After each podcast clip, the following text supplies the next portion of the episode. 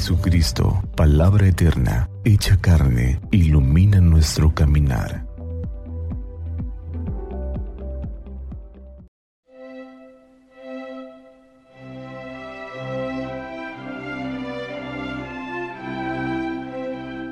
Lectura del Santo Evangelio según San Lucas. En una ocasión Jesús estaba a la orilla del lago de Genezaret y la gente se agolpaba sobre él para oír la palabra de Dios. Cuando vio dos barcas que estaban a la orilla del lago, los pescadores habían bajado de ellas y lavaban las redes. Subiendo a una de las barcas, que era de Simón, le rogó que se alejara un poco de tierra y sentándose enseñaba desde la barca a la muchedumbre. Cuando acabó de hablar, dijo a Simón, Rema mar adentro y echa las redes para pescar. Simón le respondió, Maestro, hemos estado remando toda la noche y no hemos pescado nada, pero en tu palabra echaré las redes. Y haciéndolo así, pescaron gran cantidad de peces, de modo que las redes amenazaban romperse. Hicieron señas a los compañeros de la otra barca para que vinieran en su ayuda. Vinieron pues y llenaron tanto las dos barcas que casi se hundían. Al verlo, Simón Pedro cayó de rodillas de Jesús, diciendo, Aléjate de mí, Señor, que soy un hombre pecador. Pues el asombro se había apoderado de él y de cuantos con él estaban, a causa de los peces que habían pescado. Y lo mismo de Santiago y Juan, hijos de Zebedeo, que eran compañeros de Simón. Jesús dijo a Simón, No temas, desde ahora serás pescador de hombres. Llevaron a tierra las barcas y dejándolo todo, lo siguieron.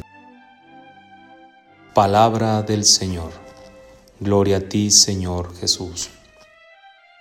Hermanos, el Evangelio de hoy centraliza dos experiencias, la promesa que Jesús hace a Pedro y el milagro de la pesca.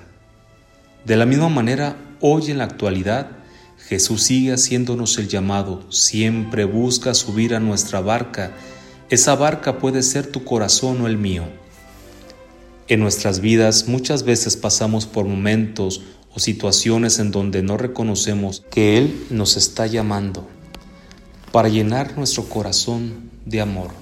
Con temor reconocemos y sin embargo sentimos temor de navegar mar adentro.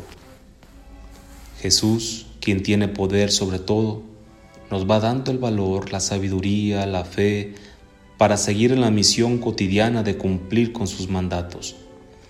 Ser obediente, llevar la barca mar adentro es una experiencia de fe, lo que implica un premio.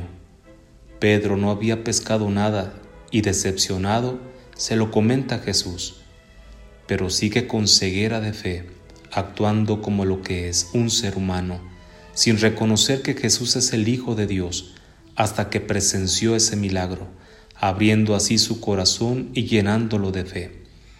Por tu palabra echaré las redes, y haciéndolo así, pescaron gran cantidad de peces.